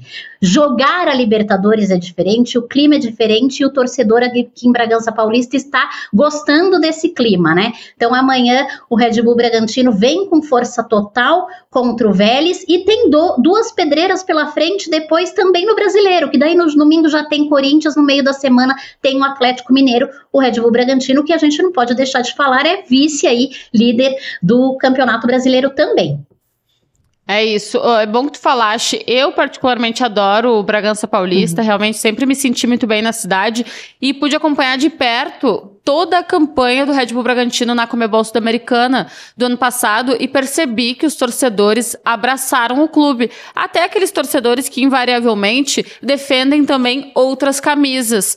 Como tá isso? Tu sentes, Ana, que aos poucos a torcida do Red Bull Bragantino ela tá aumentando nesses anos aí de um projeto bem feito e levado a sério? Muito. Antes a gente tinha o torcedor do Corinthians e do Bragantino, o torcedor do São Paulo e do Bragantino, o torcedor do Palmeiras, do Flamengo e do Bragantino. Todos torciam para outro time. Hoje a gente já vê crianças torcendo só para o Bragantino, torce, torcedor do Red Bull Bragantino, torcedor ele está atendendo o pedido, ele começa a ir no estádio. É, antigamente, é, é, claro que ainda em jogos, jogos do Campeonato Brasileiro a gente tem mais torcida quando vem jogar um, um Palmeiras, um Flamengo, um Corinthians do que outro time, né? Porque o torcedor é uma oportunidade de ver o seu time jogar mas a gente vê que o torcedor ele tá feliz com o resultado do Red Bull Bragantino na Libertadores, primeira vez na história, num grupo muito difícil e com chance de se classificar. O Bragantino hoje só depende dele com a derrota do Nacional aí ontem para o Estudiantes, né? Então o Bragantino precisa fazer esse dever de casa em Bragança Paulista amanhã contra o Vélez, vencer, quem sabe, né? O Estudiantes também para ir para o Uruguai é, mais tranquilo aí e quem sabe conseguir essa classificação. Então, o torcedor, ele tá assim, ele tá confiante, ele começa a torcer mais para o time, feliz que essa semana também saíram uh, os uniformes novos, então a gente pôde acompanhar a movimentação já na lojinha que tem no estádio, bastante torcedor querendo ir comprar o uniforme, a camisa, é empolgação. E a, e a Libertadores, a própria participação na Sul-Americana o ano passado, ela traz isso também. O torcedor foi é, para o Uruguai, eu estive também fazendo a cobertura lá em Montevidéu, da final da Sul-Americana, não trouxe o título, mas são coisas assim que vai agregando para o torcedor e para a cidade é muito importante, né? Essa participação do Thiago Escuro ontem é, no congresso da FIFA, onde 32 dirigentes esportivos estão fazendo aí um curso, é muito importante, mostrando aí Bragança Paulista e o Bragantino para o mundo todo. E sempre lembrando, né, o Red Bull Bragantino tá num grupo muito difícil, no sorteio todo mundo até se impactou, uhum. né, com o Vélez, Nacional e Estudiantes, mas nesse momento, por exemplo, vai fazer esse confronto amanhã em casa, diante do Vélez, a pressão tá toda sobre o Vélez, né, porque o Vélez precisa responder mais nessa fase de grupos, então é muito curioso, assim, a gente vê numa quarta rodada de fase de grupos, o estreante ainda, né, o sem tanta tradição, ainda Red Bull Bragantino fazendo uma frente bem legal, as gigantes do futebol sul-americano americano. Isso é bem bom de ver. A gente sempre torce muito pelo sucesso do Red Bull Bragantino, que de fato tem um projeto muito legal. Ana, antes de te liberar, uma curtinha. Já existe uma previsão da volta do Arthur? Então, o Arthur ainda não tem uma previsão. O clube ele com, começa, ele fala é, dos atletas apenas na véspera da partida, quem está relacionado, quem não está, se está ainda no departamento médico ou se está em fase de transição. Hoje, por enquanto, ainda não, não há no, novidades, né? O clube fez um treino fechado ontem, um outro treino fechado hoje, e o Arthur faz muita falta na equipe, né? Assim como o Lucas Evangelista fez durante a, a final da Sul-Americana Sul-Americana muita falta. O Arthur é uma peça fundamental para o Bragantino, mas ainda segue no departamento médico. Essa série de jogos, o Bragantino tem oito jogos agora é, no mês de maio, né? Cinco deles em Bragança Paulista, um pouquinho mais leve do que no mês passado, que fez cinco viagens, né? Mas ainda assim tem muitos atletas no departamento médico. Ah, é, vocês falaram aí do Flamengo com oito, o Bragantino estavam com nove atletas no departamento médico. Então isso faz muita é, é muita dificuldade, acaba gerando muita dificuldade aí para o técnico Maurício Barbieri, que deve ter, pelo menos aí, além do Arthur, uh, o Luan Cândido também, que saiu com um problema no calcanhar na, na última partida, não foi re relacionado para a partida contra o Ceará, também é dúvida para a partida de amanhã. Então, no mais, força total o Red Bull Bragantino aí para essa partida com o Vélez, tem que fazer a lição de casa aqui em Bragança Paulista. Ana, obrigada. Boa sorte para ti na tua carreira, no teu trabalho e para o Red Bull Bragantino na competição. Até a próxima. Eu que agradeço, é um prazer imenso estar aqui com vocês. Prazer é nosso. Olha, Dai, tô Valeu. gostando dessa roda hoje. Não, hoje tá, a gente tá gente, girando. A gente tá voando. Ana né? mandou muito bem, a Duda também, Michelle, todas elas. E a Lê também mandando muito bem aqui na mesa com a gente. Sabe quem mais tá voando? É. Não, voando dei uma exagerada, né? Eu sei. Mas vai... tá com moral, vai, né? Pode falar. Tá com moral. O Corinthians hoje fora de casa vai enfrentar o Deportivo Cali numa situação muito diferente do que a gente imaginou que poderia ser depois da primeira derrota, né? Na, na primeira rodada da fase de grupos, aquela derrota por 2 a 0 pro Always Ready. Como chega esse Corinthians ainda, imagino, muito baqueado pela notícia da perda do Paulinho por praticamente toda essa temporada, né? Eu acho que assim, eu estava nesse mesmo lugar, nessa mesma cadeira aqui no sorteio da de grupos é, da Libertadores, e quando a gente viu o grupo do Corinthians, muito, muito se questionou, principalmente por estar no grupo com o Boca, né? Mas agora a gente vê atualmente o Corinthians líder do grupo e o Boca em último, uma coisa também que ninguém esperava. Mas para essa partida, Corinthians lavou a alma contra o Boca, inclusive contra o Boca, né? 2 a 0 Eu estava no estádio e os torcedores ficaram muito Estava lá profissionalmente. Com, é, sim, com certeza. Estava lá vendo o jogo. Uma boa funcionária que sou, a gente tem que ver os jogos de perto. Mas o Corinthians lavou a alma com esse 2 a 0 também tendo lembranças até de 2012, tá? Então agora tem essa perda do Paulinho. Corinthians é empolgado, Imagina, né? Gente, Gostei. Uma não, fase de grupos lembrou 2012. Gostei. Ah, contra o Boca sempre lembra, é, né? Isso. Mas não, agora é, tem duas, dois desfalques, né? Começando pelo Paulinho, né? Que Enfim, a previsão é que volte só em 2023. É uma lesão séria que ele teve, uma entorse no joelho direito. E também o Vitor Pereira, né? Porque agora ele já testou negativo para Covid-19, mas tem uns protocolos lá da Comebol que ele só pode participar depois do 11 dia. A expectativa é que ele viaje ainda nessa quarta. É, ainda não deu uma via as redes sociais assim, mas não sei se ele chegou a viajar ainda, mas a expectativa é que ele viajasse para essa quarta e o Corinthians, a gente estava falando sobre rodízio, né? Do Paulo Souza, o Corinthians, né? O, com o VP também tem esse, essa questão de rodízio, até porque são jogadores mais velhos também, que entregam taticamente, mas muitas vezes não entregam fisicamente. Então esse rodízio também é uma. Gostei. não aguenta a Bianca olhando Gostei. assim. Gostei. Ah, que bom. É, que moa até, né? Mas enfim, aí, aí o Corinthians é uma alternativa que o VP tem encontrado. Mas a base de Libertadores, assim, na minha opinião, acho que o BP ele tá entendendo como jogar o Corin como jogar com o Corinthians, com esses probleminhas de físico, né, e alguns desfalques nas posições, mas eu enxergo também que ele está principalmente vendo como jogar cada competição. Então, o time que ele vai jogou contra o Boca provavelmente não vai ser muito diferente hoje no Deportivo Cali mesmo jogando fora de casa, e aí são outro time que jogando no Brasileirão, outro time jogando na Copa do Brasil também. Então eu acredito que não teremos muitas surpresas. E o Corinthians é isso, né? Também é, agora vai enfrentar fora de casa. Aí depois tem outro jogo, dia 17, né? Contra o Boca também fora de casa. E depois pega o Always Ready na Arena Corinthians. Então tem uma sequência até que tranquila, vai, vamos lá. Então, Dai, mas eu acho que passa muito por hoje, né? Com Porque certeza. Porque o Corinthians joga fora de casa contra o Deportivo Cali, beleza, tem seis pontos. Mas numa eventual, eventual derrota, por exemplo, e se o Boca chega a ganhar do Always Ready, tudo bem que é na altitude, é fora de casa, mas chega, já chega aos seis pontos. Isso. Dependendo do que aconteça na última rodada, dá uma. Aliás, daí na próxima tem um confronto direto pela liderança. Vamos botar nessa hipótese, né? Dependendo do que acontecer na última rodada, tudo bem que o Corinthians vai estar enfrentando o próprio Always Ready em uhum. casa e tal. Mas Corinthians tá bem, mas tá bem até aqui, né? Precisa vencer hoje. Precisa pelo menos trazer na mala um pontinho, que é sempre muito importante. a gente fala sobre se acomodar com uh, derrotas ou empates fora de casa, mas na Comebol Libertadores tem toda uma matemática diferente, né? É vencer em casa e tentar trazer pontos fora. Se for vitória, melhor ainda. Não, com certeza, né? O Corinthians acho que não tá na situação que a gente falou aqui do Flamengo, do Palmeiras, que tá mais tranquilo. Eu acho que é jogar em casa, jogar em casa desculpa, jogar fora de casa para vencer, mas também ficar de olho ali nos outros jogos, entendeu? No Wires Ready e no Boca também, porque todos esses pontinhos, ainda mais nessa esse finalzinho de fase de grupos, importam. O, poxa, o, a perda do Paulinho é muito marcante, né? Porque o Paulinho volta para o Corinthians com toda uma situação de uma empresa que vai financiar esse retorno, né? Que vai ajudar o Corinthians, uhum. inclusive em outras contratações uhum. de peso, como por exemplo do 9, que o Corinthians precisava muito. Uhum. Aí a empresa não abastece o Corinthians Sim. financeiramente, não cumpre o combinado.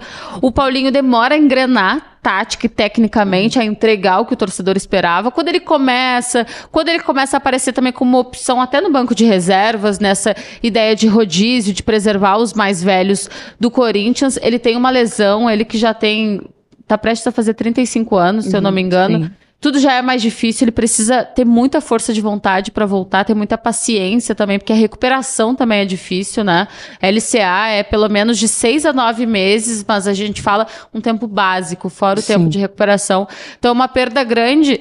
E, pô, eu sou uma pessoa que, além da, dos termos táticos e técnicos, daí eu gosto de falar sobre os emocionais. Com certeza. Então, eu gostaria de dizer que quero ver um Corinthians jogando também pelo Paulinho, sabe? Por toda essa situação, assim, um Corinthians entregando para um jogador que tem muita identificação com o clube e que vai perder um ano dele, um ano da carreira, de uma carreira que já está quase no final. Não, com certeza, é um ano muito importante, assim, a gente vê nesse, nessas novas contratações do Corinthians, esses ídolos, inclusive, que retornaram, e a gente fala do Paulinho, é, em campo, o VP ele já estava usando o Maicon, né, que fez uma grande partida contra o Boca. Ele também prioriza sempre usar o Maicon do Queiroz e, e também o Renato Augusto. Então o Paulinho acaba às vezes entrando no lugar do Renato Augusto. Enfim, eu acho que ele está sendo uma opção de banco, como você falou, mas no emocional isso pesa, né?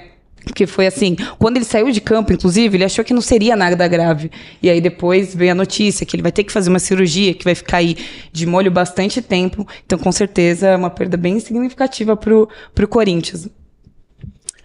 Muito bom, falamos muito de Comebol Libertadores, a gente já está encaminhando o encerramento do nosso A Glória Delas, mas agora vamos lá para o sul do Brasil, um lugar que eu gosto muito, assim, casualmente. Ah, é, sim. Bem, é sonda. Sem Gosto, motivos, assim, Não, específicos. É, Quero certeza. saber já se tá frio por lá. Quero chamar a Andreana Quemelo. Eu sempre tenho dúvida na hora de falar o sobrenome dela, mas acho que é isso. Olha só esse sorriso, ruiva, maravilhosa, sabe tudo de internacional. Internacional que é o único representante gaúcho em competições sul-americanas na temporada de 2022, mas que ainda não tá bem como se imaginava dentro da Comebol Sul-Americana, né, Andreana? Eu vou te chamar de Nani Boa tarde, aqui. meninas. Posso? Uh, pode, pode me chamar de Nani, não tem problema. Boa tarde, meninas. Tá muito frio, muito frio. Não para de chover também por aqui, né? É, bom, o Inter ele começou a competição de uma maneira que ninguém esperava, que foi empatando os dois primeiros jogos né, contra, na teoria, os adversários mais fracos, que eram o 9 de outubro e o Guairenha, inclusive o Guairenha dentro do estádio Beira-Rio, né? Então, realmente a torcida não esperava por isso, mas o time vinha numa fase muito ruim. O Inter passou nesse começo de ano por algumas é, alguns, alguns resultados é, muito ruins que foram foi a eliminação para o Globo na Copa do Brasil e os 3 a 0 que o Inter é, levou do Grêmio no Galchão em casa, né? Apesar de ter vencido os outros dois Grenais, tomou esse 3 a 0 essa goleada dentro do Beira-Rio.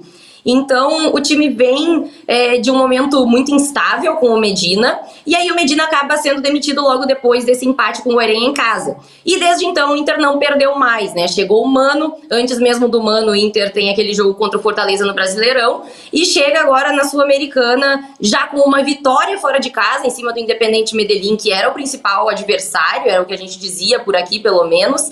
E o Medellín ontem perde para o 9 de outubro, então isso facilita muito para o Inter as coisas, porque agora o Inter precisa só de si mesmo. A gente sabe que aqui no Sul a gente fala muito, bom, se o, Inter precisa muito de si, é aí que a gente fica preocupado, né? Mas é, eu acredito que essa evolução que a gente tem visto com o Mano Menezes, com uma solidez aí defensiva do Inter maior, o Inter não levou gols desde que o Mano chegou. É, eu acho que o Inter tem tudo para sair com uma vitória amanhã lá no Paraguai.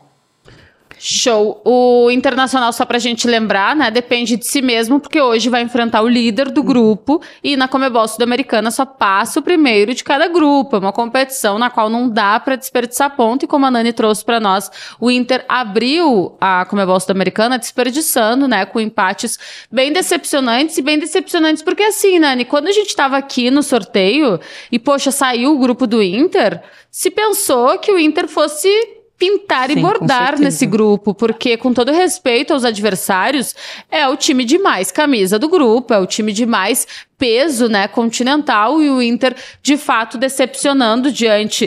Uh, de um grupo que tem Guarenha, Independente Medellín, que beleza, é o mais forte deles, e o 9 de outubro, que também foi uma decepção, resultado, principalmente por como ele foi construído naquela partida, né? Mas a, a Nani falava sobre a solidez defensiva, essa é uma característica do Mano, né, Nani? E os grandes estudiosos do futebol dizem que primeiro precisa ajeitar a casinha lá atrás, para depois fazer o ataque funcionar, e bom, esses passos ele já começou a dar pelo Inter. Ah, exatamente. Eu concordo totalmente com isso. Eu acho que primeiro o time tem que aprender a se defender, porque se tu não toma gol, pelo menos perder, tu não vai perder o jogo, né? E, claro, o Inter, ele vem, ele tem um problema aí, é, alguns anos de falta de criação. O Inter não, é um time que tem muita dificuldade em fazer o gol quando precisa, né, de buscar o resultado. Mas é, tu tendo a defesa já ajuda muito. E que, o Inter tem um problema agora, né, para as próximas partidas, porque o Rodrigo Moledo, que foi justamente quem voltou e deu essa solidez aí para a equipe, acabou se lesionando e vai ficar no mínimo 100 semanas fora. Então, é um desfalque muito importante aí para o Inter. Claro, a gente tem outros jogadores de zaga muito bons, principalmente o Bruno Mendes, que ano passado, quando chegou, resolveu o problema, mas que no começo desse ano Medina tirou ele da titularidade, botou o Kaique Rocha, que também se lesionou, vinha fazendo boas partidas e se lesionou, o Victor Cuesta foi emprestado. Então o Inter hoje tem o mercado, Bruno Mendes e Vitão disponíveis. São apenas três jogadores ali na zaga e o Vitão tem um contrato só até o meio do ano, assim como o Bruno Mendes. Então, é uma preocupação para o futuro aí do Inter, para os próximos meses. É, a direção está vendo aí o que, que vai fazer em relação a isso.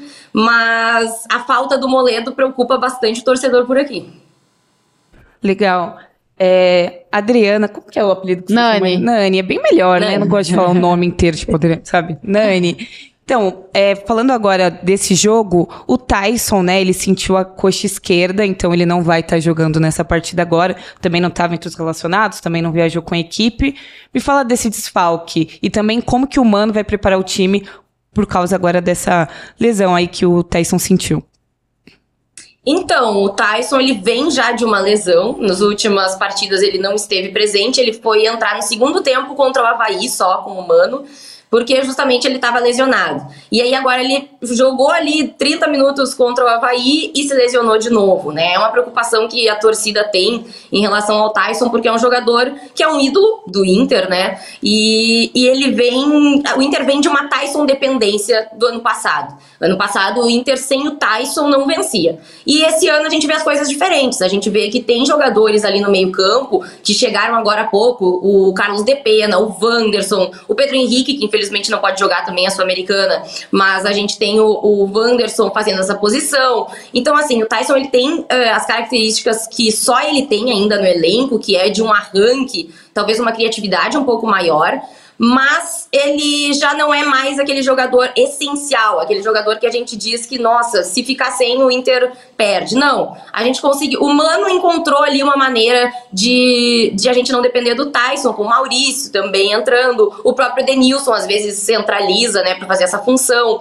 Então eu acho que o Mano vai preparar o time ali com. Talvez ele vai botar o Rodrigo Dourado, como ele fez na partida em que o Inter venceu contra o Medellín, né, um time mais recuado, assim, pensando justamente em não sofrer gols e atacar é, através de contra-ataques. Então eu acredito muito no meio-campo com Gabriel, Rodrigo Dourado, Edenilson, Wanderson e Depena. E aí o Maurício sobraria, que também é um jogador muito bom, que se entra no segundo tempo dá muita dinâmica. Então, eu acho que o Mano não vai ter grandes problemas sem o Tyson, apesar de eu ainda achar que ele é titular do Inter hoje. Legal. A última pergunta também é para falar sobre o Bruno Mendes.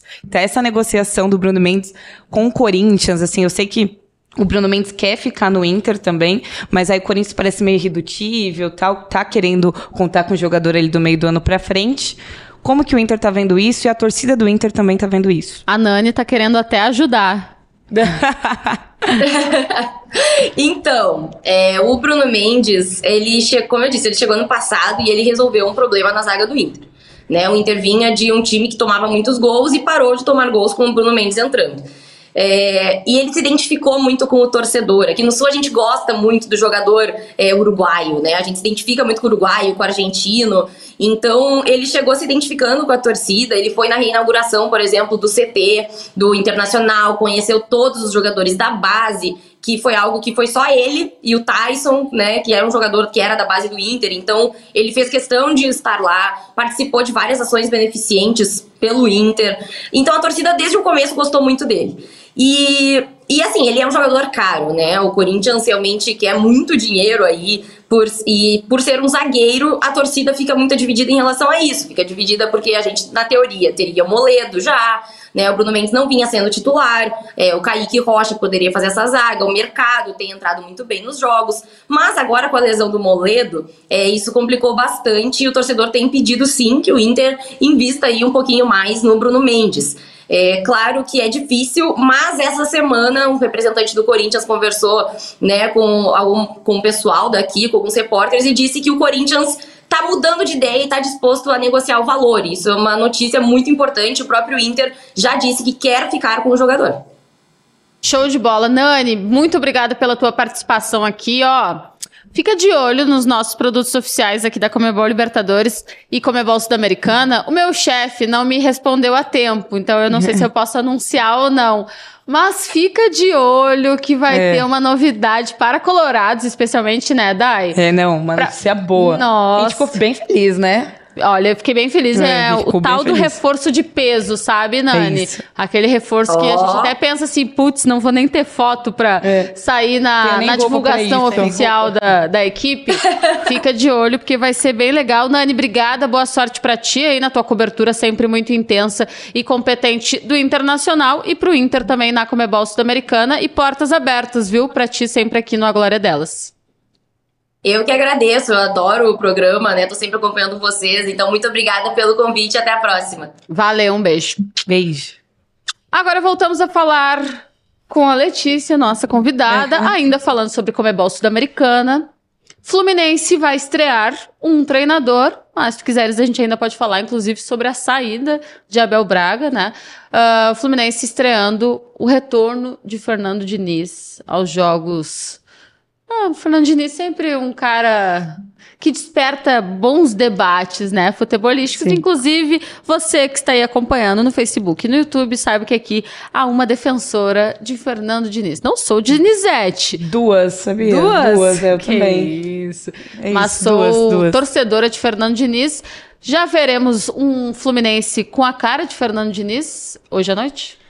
Então, vamos começar um pouquinho para passar como o Fernando Diniz para no Fluminense novamente, né? A gente até conversou, se eu não me engano, um pouquinho sobre isso, Bi, num, em alguma conversa falando sobre será que vai ser ele mesmo de novo? Porque é um ciclo o futebol brasileiro, né? O Fernando Diniz já comandou o Fluminense, retorna. E o outro nome que ganhou um pouquinho de força, assim, não chegou a nem ter um contato oficial, foi o Renato Gaúcho, né? O Renato Portaluppi, para assumir o Fluminense também. Então, assim, é um ciclo, o escolhido foi o Fernando Diniz. Por quê? É, o Abel Braga estava no comando do Fluminense e na última quinta-feira ele entrega o cargo, né? Coloca o cargo à disposição, senta com a diretoria do Fluminense e acerta a saída, né? Um acordo, aquele famoso comum acordo agora que existe no futebol brasileiro. E o Abel Braga deixa o comando, o Fluminense empata sem gols com União Lacalheira pela Sul-Americana, fica com uma classificação um pouco difícil, a gente vai falar um pouquinho daqui a pouco do grupo com certeza. Então a situação do Fluminense Sul-Americana não é fácil. E aí o Abel que já vinha com algumas críticas, ele, é, é, ele vinha sendo muito vaiado nos jogos, principalmente nos jogos do Maracanã. E o Abel que foi ovacionado quando o Fluminense ganhou o Campeonato Carioca em cima do Flamengo. Então, uma virada de chave muito grande. Claro que vencer um Fla-Flu numa final de campeonato é representativo. E tivemos algumas declarações polêmicas do Abel Braga, estava abraçado pela torcida, e aí do nada começa uma sequência muito complicada do Fluminense. O Abel entrega o cargo, porque se não souber um pouquinho de futebol carioca, mas assim, o Abel é, é, muito ídolo no Fluminense. Então a torcida abraça ele demais e por respeito ele coloca o cargo à disposição para a imagem dele não ficar também manchada, né? É uma característica do Abel Braga. Quando ele coloca à disposição, o Marcão é, o técnico interino assume o Fluminense. O Fluminense joga no domingo contra o Curitiba no Couto Pereira. Abre 2 a 0 no placar. Hum. E aí toma uma virada por 3 a 2 e sai derrotado. Lá do Couto Pereira fica mais complicado. E logo depois o Fernando Diniz é anunciado como técnico. Não foi unanimidade na torcida. A torcida ainda ficou um pouco questionada com, com o nome né, do Fernando Diniz. Ele fez uma excelente passagem pelo Fluminense. Tem até uma. uma um, vocês, defensores do Diniz, uhum. assim, é muito curioso, né? No início, Fernando Diniz encanta muito com aquele futebol, com a bola e tudo mais. E aí depois começa a empatar, não consegue vencer. O Fluminense ou eventualmente o São Paulo tinham 60%, 70% de posse de bola e não conseguiam fazer gols. E a gente tem que ver como é que o Fluminense do Fernando Diniz, hoje, em 2022, vai se portar, né? Claro que temos algumas, alguns desfalques, né? O Felipe Melo tá fora também, temos outros lesionados, mas o Fluminense inicia essa caminhada e a gente vai acompanhar como é que vai ser. E não inicia fácil, né? Porque a Sul-Americana, a vida já está complicada para o Fernando Diniz. O Diniz, que realmente ele tem uma ideia de jogo que me agrada, que é o jogo propositivo, o jogo ofensivo, pra frente, o tal do jogo bonito.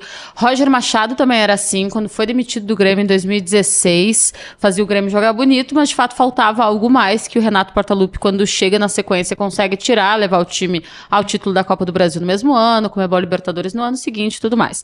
O Fernando Diniz, que é treinador já fazer as contas rápido, 13 anos, desde 2009. Ele tem só dois títulos de Copa Paulista, que é um torneio menor aqui do estado de São Paulo, e um Campeonato Paulista da Série A3. Então, de fato, uh, o nosso encantamento é muito mais pelo que ele pensa sobre futebol do que pelos resultados práticos, porque ele ainda não ganhou nenhum título de peso. Vai estrear essa noite diante do Júnior. O Fluminense que faz uma campanha de muita oscilação, uma vitória, uma derrota e um empate na Comebol Sul-Americana. Nesse momento é terceiro terceiro colocado, tá perigando ficar fora. A gente já tá entrando na quarta rodada da competição e sempre lembrando, né, Dai, que na Comebol Sul-Americana não dá para perder pontos, só o primeiro passo. É só o primeiro e aí co começa a ficar muito mais complicado, né? O que eu ia perguntar para ler é sobre o Fábio. Uma das características que o Diniz tem que, enfim, tem algumas opiniões aí Saída é sobre, joga, é, sobre o goleiro, sobre o goleiro jogar com os pés e também ser meio participativo ali nesse esquema. Como você acha que o Fábio vai lidar com isso, com esse sistema de jogo do Diniz?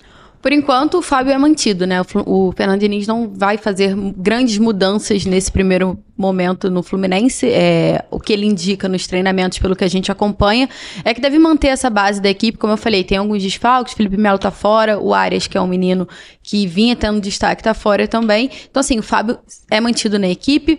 É, eu, eu sou suspeita porque eu gosto muito do Fábio, assim. Eu acho que é um excelente goleiro. Vamos ver como é que ele vai se adaptar no, no futebol do Fernando Diniz. Acho que consegue. Mas recentemente ele teve uma falha muito grande. Eu não sei se vocês acompanharam. É, uhum. Me fugiu a partida, não me lembro realmente. Mas assim, eu acho que se fosse o Fernando Diniz no campo, ele ia ficar louco, né? Naquela saída de bola que ele, ele é. dá uma. Ele dá um passe no meio da área, o jogador do é, Foi por isso mesmo que ele veio foi, na minha cabeça. Isso, né? Então, assim, mas é um, é um goleiro que geralmente sai bem com a bola. Eu não me lembro de tantas falhas assim do Fábio. Uhum. É um goleiro que sai bem assim com a bola. Mas periga, né? É, é, sempre um risco. Eu gosto dessa, dessa ideia da saída de bola. O Flamengo também tá adaptando um pouco, né? Trazendo um pouquinho pro outro clube carioca. Então, assim, o Fábio é um grande goleiro, tem tudo para se adaptar a esse sistema Sim, do Fernando não, com Diniz. certeza. Com certeza. Também gosto E só uma curiosidade, Bianca, já que você gosta, ó, o Fernando Diniz deve com três atacantes, tá? Gosto mesmo. Lá, isso, Gosto mesmo. O problema deles. é o meio de campo. O problema é, é quem ele vai botar ali na frente Luiz da zaga. Henrique, Bigode e o Cano. Gosto muito do bigode, inclusive. Gosto e do também. Cano. O Cano é uma loucura, né? Nada contra o Fluminense, mas ele. o Cano, ele tava de bobeira aí, sabe? Grandes times do Brasil precisam de um atacante com as características dele. E o Cano de bobeira e beleza, foi pro Fluminense. E caiu nas graças do Fluminense. Não. Já, né? Rapidinho. É, muito pelo Campeonato Carioca, com né? Certeza, Porque certeza. pelo Campeonato Carioca, quando o Fluminense ganha, o Flamengo e o Cano faz um dos gols, assim. É. Vira uma loucura. É, né? Os cariocas, loucamente, assim, imediatamente faço L, é uma coisa assim. Faço real. L, É, não, Pegou é sério, muito, né? é, pegou demais, assim. Caiu nas graças da torcida. A gente já tá encaminhando o final, agora é de verdade, agora falando sério. Do A Glória Delas, mas tem um torcedor aqui da LDU que manda o seguinte: Oi, Ruega, me liga, mucha suerte desde Equador. Vamos que se se puede. A LDU que tá na Comebol Sudamericana, tá ali no grupo do Antofagasta, entra em campo hoje às 7h15 da noite, grupo que é liderado pelo Atlético Goianiense, um dos melhores brasileiros na competição, é líder com seis pontos num grupo difícil que tem a LDU, que é sempre um adversário forte, Defesa e Justiça também. O Jeff Lopes tá por aqui, o Jaciel Almeida, torcedor do Flamengo, também tá conosco, Edson Gonçalves, Luan Prado escreve, vamos, vamos, Corinthians, esse jogo temos que ganhar, a música, né? Uh, o Elton Domingos pergunta, o jogo do Corinthians vai passar por aqui? Vai, mas lembrando, só com áudio, narração e comentários, narração de Marcelo Azan, comentários de Dai Natali. É. É um sistema que funciona como uma segunda tela. Bota na televisão e acompanha aqui as reações, os comentários, as opiniões sobre essa partida Deportivo Cali e Corinthians. O Antônio Fábio diz que o Flamengo vai vencer o Tajeres por 3 a 1 O Franklin Figueiredo tá por aqui conosco. O César River também, direto da Colômbia, acompanhando por aqui. O Carlos Moreira escreve: Palmeiras é o maior das Américas. Passei o Facebook, agora passando rapidinho no YouTube, antes de me despedir. Um torcedor do Santos por aqui, Palmeiras não tem mundial, aquela coisa, o Jim, Santista. O Eduardo diz que o 5 a 0 do Atlético Paranaense foi merecido. O jornal Bragança escreve. Bragança em pauta, valeu Ana e meninas pelo bate-papo. Red Bull Bragantino rumo à classificação. É isso. A Suzana pede um abraço para a cidade de Barras do Piauí. Um abraço para todo mundo Abraço. do Piauí, para todos os lugares norte, nordeste do Brasil. Rogério Marques manda Parabéns, Letícia, você arrasa, excelente profissional. A Isabelle, que antes eu tinha mandado, ela botou: Eu e a Maria Helena estamos ligadas por aqui. É. O Paulo Oliveira escreve: Dali, Red Bull Bragantino. O Rogério Ribeiro tá por aqui conosco, diz que esse ano vai dar Flamengo na Libertadores.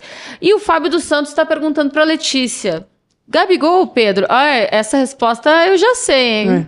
Gabriel? Não tem nem discussão. É. Nenhuma. Pedro errou em ir pro Flamengo? eu, Letícia, não teria tomado essa decisão. Então, assim, na minha visão, foi um erro dele. E, mas assim, é uma decisão, acho que é única e exclusivamente do profissional, sabe? Eu não teria feito. Se eu fosse jogador de futebol na, na, naquela, naquela condição, eu não teria feito. Não sei vocês, mas assim, é, é muito para realizar um sonho, eu entendo. Tem, eu, eu tenho um primo que ele sempre fala que sonho não se compra, não se cobra, não é. faz nada. É tipo, você sabe o valor do teu sonho. E o Pedro traz muito isso, né? Ele diz que era o sonho dele vestir a camisa do Flamengo e ele escolheu vestir a camisa do Flamengo, veio de empréstimo pra, pela Fiorentina, né, em 2020, faz uma temporada muito boa. Pedro foi muito é, necessário para o Flamengo em 2020. Gabriel ficou fora em algumas partidas e o Pedro teve protagonismo, levou o Flamengo também ao título do campeão, Campeonato Brasileiro com o Rogério Ceni, foi essencial ali naquela reta final. E eu acho que ele tinha aquela expectativa, quem sabe, de que o Gabriel fosse negociado. O uhum. Gabriel vinha de uma temporada fora do normal é. em 2019, uma boa temporada em 2020, algumas convocações para a seleção. E eu acho que o Pedro ficou nessa. Se ele sair, eu assumo. Tem, uhum. rola isso. E não foi o que aconteceu. O Gabriel permanece no Flamengo.